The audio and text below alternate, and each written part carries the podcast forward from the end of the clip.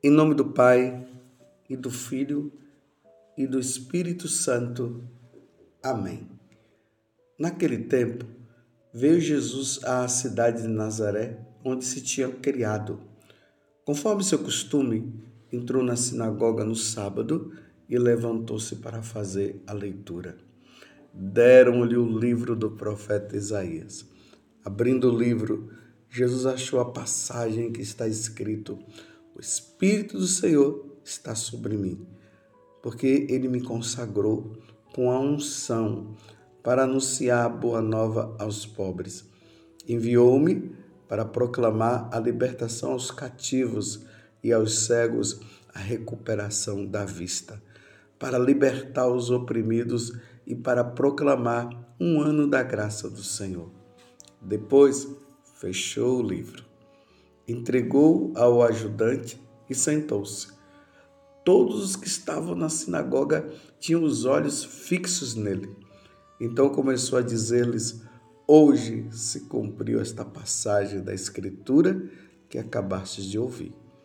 Todos davam testemunho a seu respeito, admirados com as palavras cheias de encanto que saíam da sua boca. E diziam: Não é este o filho de José? Jesus, porém, disse: Sem dúvida, vós me repetireis o provérbio: Médico, cura-te a ti mesmo. Faze também aqui em tua terra tudo o que ouvimos dizer que fizestes em Cafarnaum. E acrescentou: Em verdade, eu vos digo que nenhum profeta é bem recebido em sua pátria. De fato, eu vos digo, no tempo do profeta Elias, quando não choveu durante três anos e seis meses e houve grande fome em toda a região, havia muitas viúvas em Israel. No entanto, a nenhuma delas foi enviado Elias, senão a uma viúva que vivia em Sarepta, em Sarepta, na Sidônia. E no tempo do profeta Eliseu havia muitos leprosos em Israel. Contudo, nenhum deles foi curado, mas sim Naamã, o sírio. Quando ouviram estas palavras de Jesus, todos na sinagoga ficaram furiosos. Levantaram-se e o expulsaram da cidade. Levaram-no até o alto do monte sobre o qual a cidade estava construída, com a intenção de lançá-lo no precipício. Jesus, porém, passando pelo meio deles, continuou seu caminho. Palavra da salvação, glória a vós, Senhor. Meus irmãos e minhas irmãs, na semana passada nós encerramos o ciclo do Evangelho de São Mateus durante a semana. Então, durante a semana, o evangelho que nós estávamos lendo era o evangelho de São Mateus. Porém, no domingo, continuará sendo o evangelho de São Mateus, até ali o período do advento. Porque o ano litúrgico, ele é dividido em três momentos, em três tempos: o ano A, o ano B e o ano C. O ano A corresponde ao Evangelho de São Mateus, por isso que durante o domingo está sendo lido o Evangelho de São Mateus, porque nós estamos no ano A. O ano B é o Evangelho de São Marcos e depois o ano C, o Evangelho de São Lucas. Porém, semana, durante a semana, hoje com a abertura desse evangelho de Lucas 4, do Lucas 4, do versículo 16 até o 30, nós durante a semana será lido o evangelho de São Lucas. Só se tiver alguma festividade, alguma solenidade que o evangelho poderá mudar. Mas, porém, se isso não acontecer, será o evangelho de São Lucas. Compreendeu? uma vez compreendido, então vamos para esta passagem maravilhosa. O evangelho de hoje, ele inicia dizendo assim: Naquele tempo, veio Jesus à cidade de Nazaré, onde se tinha criado. Então é importante notar que Jesus ele nasceu em Belém, mas a cidade aonde ele foi criado, aonde ele passou a maior parte da vida dele, foi em Nazaré. Então, na cidade de Nazaré, onde Jesus tinha sido criado, ele passou um período ali de 30 anos sem se manifestar. Ninguém sabia que Jesus é o Filho de Deus. Eu coloco até o verbo no tempo agora, dizendo é, ninguém sabia que ele é o Filho de Deus. Eu poderia dizer que era o Filho de Deus. Aí vai dar a impressão que Jesus foi Deus por um tempo e então depois ele parou de ser Deus. Não. Então, Jesus é o Filho de Deus. Então, durante esse período de 30 anos, se você for olhar no Evangelho de, de São Lucas, lá no, no capítulo 2, se eu não me engano, tem a última manifestação de Jesus, que é aos 12 anos. Jesus é perdido, se pelo menos ele é perdido dos seus pais no templo de Jerusalém. E se lembram que Nossa Senhora ficou aflita junto com São José, procurando o, é, saber onde ele estava, porque provavelmente se pensava, Nossa Senhora pensava que é, Jesus estava ali na caravana junto com o, os homens. E de repente eles vão é, voltar para Nazaré, porque eles estavam em Jerusalém. E na hora que se dão conta, Jesus não estava ali. Então eles procuram Jesus aflito e encontram Jesus no templo. Aí Nossa Senhora diz: Meu filho, por onde estavas? Não sabia que nós estávamos te procurando? Aí Jesus responde: Não sabias que eu devo ocupar-me com as coisas do meu Pai? Porque Jesus estava no templo discutindo ali, conversando, mostrando para os doutores da lei é, a realização da Sagrada Escritura. Eles estavam admirados com tanta sabedoria de um menino de 12 anos. Gary disse que Jesus voltou para Nazaré e lá ele era obediente a Jesus, é obediente a, a José e a Nossa Senhora. E ali diz que ele foi crescendo em sabedoria e graça diante de Deus. Então, desse período até os 30 anos, Jesus ficou praticamente em silêncio. Não havia manifestação nenhuma a respeito dele, de milagres que ele poderia ter feito, de alguma pregação, de alguma coisa que ele deveria ter falado a respeito do reino dos céus silêncio completo. Vivia como um jovem normal, como todos os outros. Isso aqui é muito importante para você entender o evangelho de hoje. Quando Jesus chega aos 30 anos, nós estamos no capítulo 4, mas os versículos que antecipam, nós vamos ver que Jesus foi para o deserto ele foi batizado. Depois do batismo, ele ficou 40 dias é, jejuando e aí o demônio o tenta. Quando ele é batizado, antes do demônio ser tentado, se ouve uma voz do céu, na hora que ele está sendo batizado ali por, por São João Batista, uma voz do céu se fez ouvir então, primeiro o Espírito Santo veio em forma de pomba, mas o Espírito Santo não é uma pomba, ele veio em forma de pomba.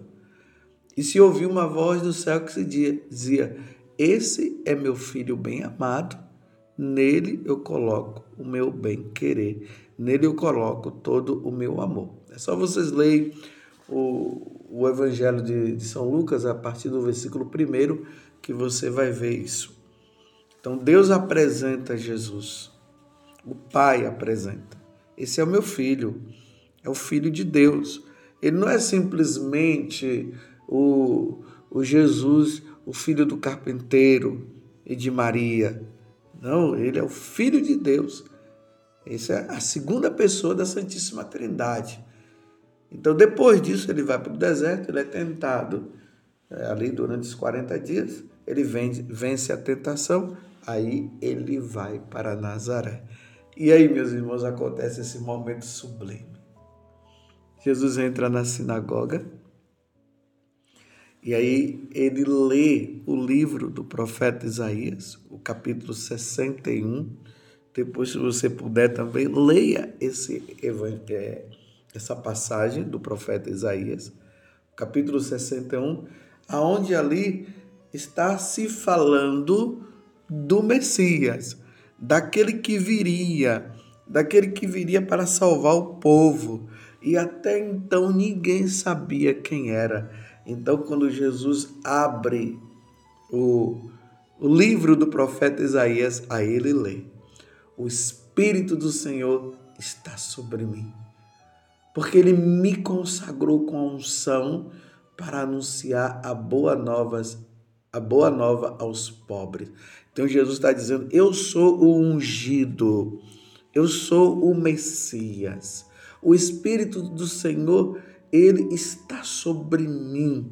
Eu recebi a unção para anunciar a boa nova aos pobres. Aqui, meus irmãos, é preciso destacar uma coisa. Quando ele fala que ele veio anunciar a boa nova aos pobres, não são os pobres materialmente. Os pobres, porque são aqueles que não têm Deus no coração. A maior pobreza do ser humano é a pobreza de não ter Deus. Então ele veio anunciar essa boa nova aos pobres. Isso é para ficar bem claro que pobre aqui é, é o rico e o pobre também. Então se aplica tanto ao pobre como ao rico, porque o rico sem Deus é pobre. E o pobre sem Deus é pobre. Mas não é uma questão de pobreza material, é a pobreza espiritual. Uma vez compreendido, eu continuo. A boa nova, ele veio anunciar boa nova aos pobres. Enviou-me para proclamar a libertação aos cativos. Quem é que são os cativos? Aqueles que estão sob o domínio de Satanás. Satanás cativou os filhos de Deus, escravizou os filhos de Deus para fazer com que os filhos de Deus é, pequem, abandone a Deus. Então nós estamos nesse tempo aí que já vemos né, a declaração de tantas pessoas dizendo que são satanistas, que adoram Satanás. Então Jesus veio para libertar aqueles que estão ali sob o poder de Satanás nas falsas religiões e tudo mais. Então ele veio é, proclamar, ele veio libertar os cativos, os cegos. Quem são os cegos? Os cegos são aqueles que não conseguem enxergar Deus, não conseguem ver Deus. Enxergam as coisas do mundo, enxergam os pecados, caem no pecado, se entregam ao pecado, mas não conseguem enxergar Deus. Estão embrenhados nas falsas religiões, nos falsos deuses, seguindo os falsos deuses, eles não conseguem enxergar o verdadeiro Deus. Então, Jesus veio curar os que estão cegos e recuperar a vista dos cegos. Que coisa bonita! E para libertar aos oprimidos e proclamar para um e proclamar um ano da graça do Senhor. Esse ano da graça é o ano jubilar. No Antigo Testamento, no ano jubilar, todas as pessoas eram. É, Deus concedia a ela o ano da remissão. Todos os que tinham dívidas, as dívidas eram sanadas, não precisavam pagar mais nada. Era o ano da graça, o ano jubilar, o ano santo. Em 2025, nós iremos proclamar o ano santo. Então, esse ano de graça, só que não era um ano só que Jesus estava dizendo, é esse tempo, esse tempo de, de, de misericórdia para ficar melhor, para ficar bem entendido. Esse tempo que Deus está concedendo a todos nós a graça da conversão, da santidade, da remissão que vai se dar com a morte dele na cruz e, enfim, a salvação para todo mundo. Os que estavam embrenhados no pecado, Deus concede agora o perdão com a morte dele na cruz. E assim, quando ele morre na cruz, ele nos salva e o céu se abre para todos nós. Vocês estão vendo, meus irmãos, que beleza, que coisa linda. Eu fico entusiasmado, eu fico feliz quando eu olho para Jesus e vejo ali está o meu Salvador, ali está o meu Redentor. Ele veio dar vida eterna para mim. Ele veio dar vida eterna para você. Nós estamos nesse tempo da misericórdia, nesse tempo santo, nesse tempo jubilar.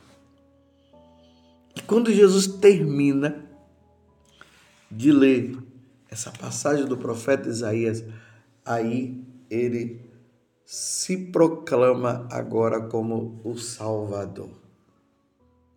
Aí diz: depois fechou o livro, entregou ao ajudante e sentou-se. Aí diz assim: todos os que estavam na sinagoga tinham os olhos fixos nele. Então começou a dizer-lhes: agora Jesus proclama. Ele diz: hoje se cumpriu esta passagem da Escritura que acabais de ouvir. Meus irmãos, nesse momento, Jesus disse para eles: Sou eu, o Messias que se esperava. Desde quando Adão e Eva pecaram e o Pai começou a preparar o povo para a redenção, porque nós fomos expulsos do paraíso terrestre por causa do pecado. Então, desde então, Deus começou a preparar o povo para a vinda do Messias, para a vinda do Salvador. E agora Jesus está dizendo ali para eles: sou eu a pessoa. Sou eu. Sim, eu que vivi este tempo em silêncio, sendo cuidado por por Maria, né, por Nossa Senhora e por José. Eu fiquei nesse silêncio, vivendo normalmente com todo mundo, mas hoje estou mostrando para vocês, eu sou o Salvador. Compreenderam, meus irmãos? Que coisa maravilhosa. Então, o Salvador não são esses líderes religiosos de outras religiões que tem por aí. O nosso Salvador é Jesus Cristo. Eu sou o caminho, a verdade e a vida. Ninguém vai ao Pai senão por mim. Foi isso que aconteceu ali. Mas vejam só, meus irmãos, quando o povo, apesar de Jesus ter dito tudo aquilo, e ali aquele povo de Nazaré que estava na sinagoga, quando eles diziam assim: Não é este o filho de José? Pronto, acabou tudo. Eles não estavam acreditando que Jesus seria o, o Messias, o Salvador. esse questionamento: esse não é o filho de José? Tem outros momentos que ele diz: ele não é o filho do, de Maria e do carpinteiro? Eles fecharam o coração, não acreditaram. Então eles começaram a dizer assim para Jesus: então prove-nos que você é, então faça milagres. Jesus disse: realmente um profeta não é aceito é, na sua própria cidade. E vocês viram que depois Jesus começa a falar a respeito do, é, do tempo da viúva, no tempo de Elias, que somente uma viúva ela foi é, é, salva, liberta da fome que estava lá. Aí ele fala também de Eliseu, que havia muitos leprosos em Israel, somente Naamã, o sírio, é que foi curado. E ali Jesus está dizendo: Ah, vocês fecharam o coração, eu não tenho então como salvar vocês. E ele larga Nazaré e vai para Cafarnaum. E aqui estão dizendo, mostra, né, que eles queriam matar Jesus porque para eles era uma blasfêmia que Jesus estava falando. Como é que o filho do carpinteiro, agora o filho de José, está dizendo que é o Messias? Isso é uma blasfêmia. Ele não quis provar. Isso é uma blasfêmia. E aí quiseram jogar Jesus no precipício e Jesus foi embora. Lamentável, meus irmãos os nazarenos não aceitaram Jesus. E você, graças a Deus, você aceitou. E aceitando Jesus, nós temos a salvação. Mas se na tua casa tem pessoas que não o aceitaram, é preciso rezar, meus irmãos. Rezemos, porque as pessoas que não aceitam Jesus não se salvarão. É triste ter que falar isso. E nós estamos vivendo num tempo de discórdia, onde as pessoas não querem saber de nosso Senhor. E você vê quantas aberrações contra a Igreja Católica, contra a Eucaristia e tudo mais. Tempos difíceis que nós estamos vivendo e nós precisamos rezar para que essas pessoas se salvem. Mas graças a Deus, nós cremos que Jesus é o nosso Salvador e o nosso Redentor. Parabéns para você por ter aceitado Jesus. Louvado seja nosso Senhor Jesus Cristo, para sempre seja louvado, e a sua mãe, Maria Santíssima.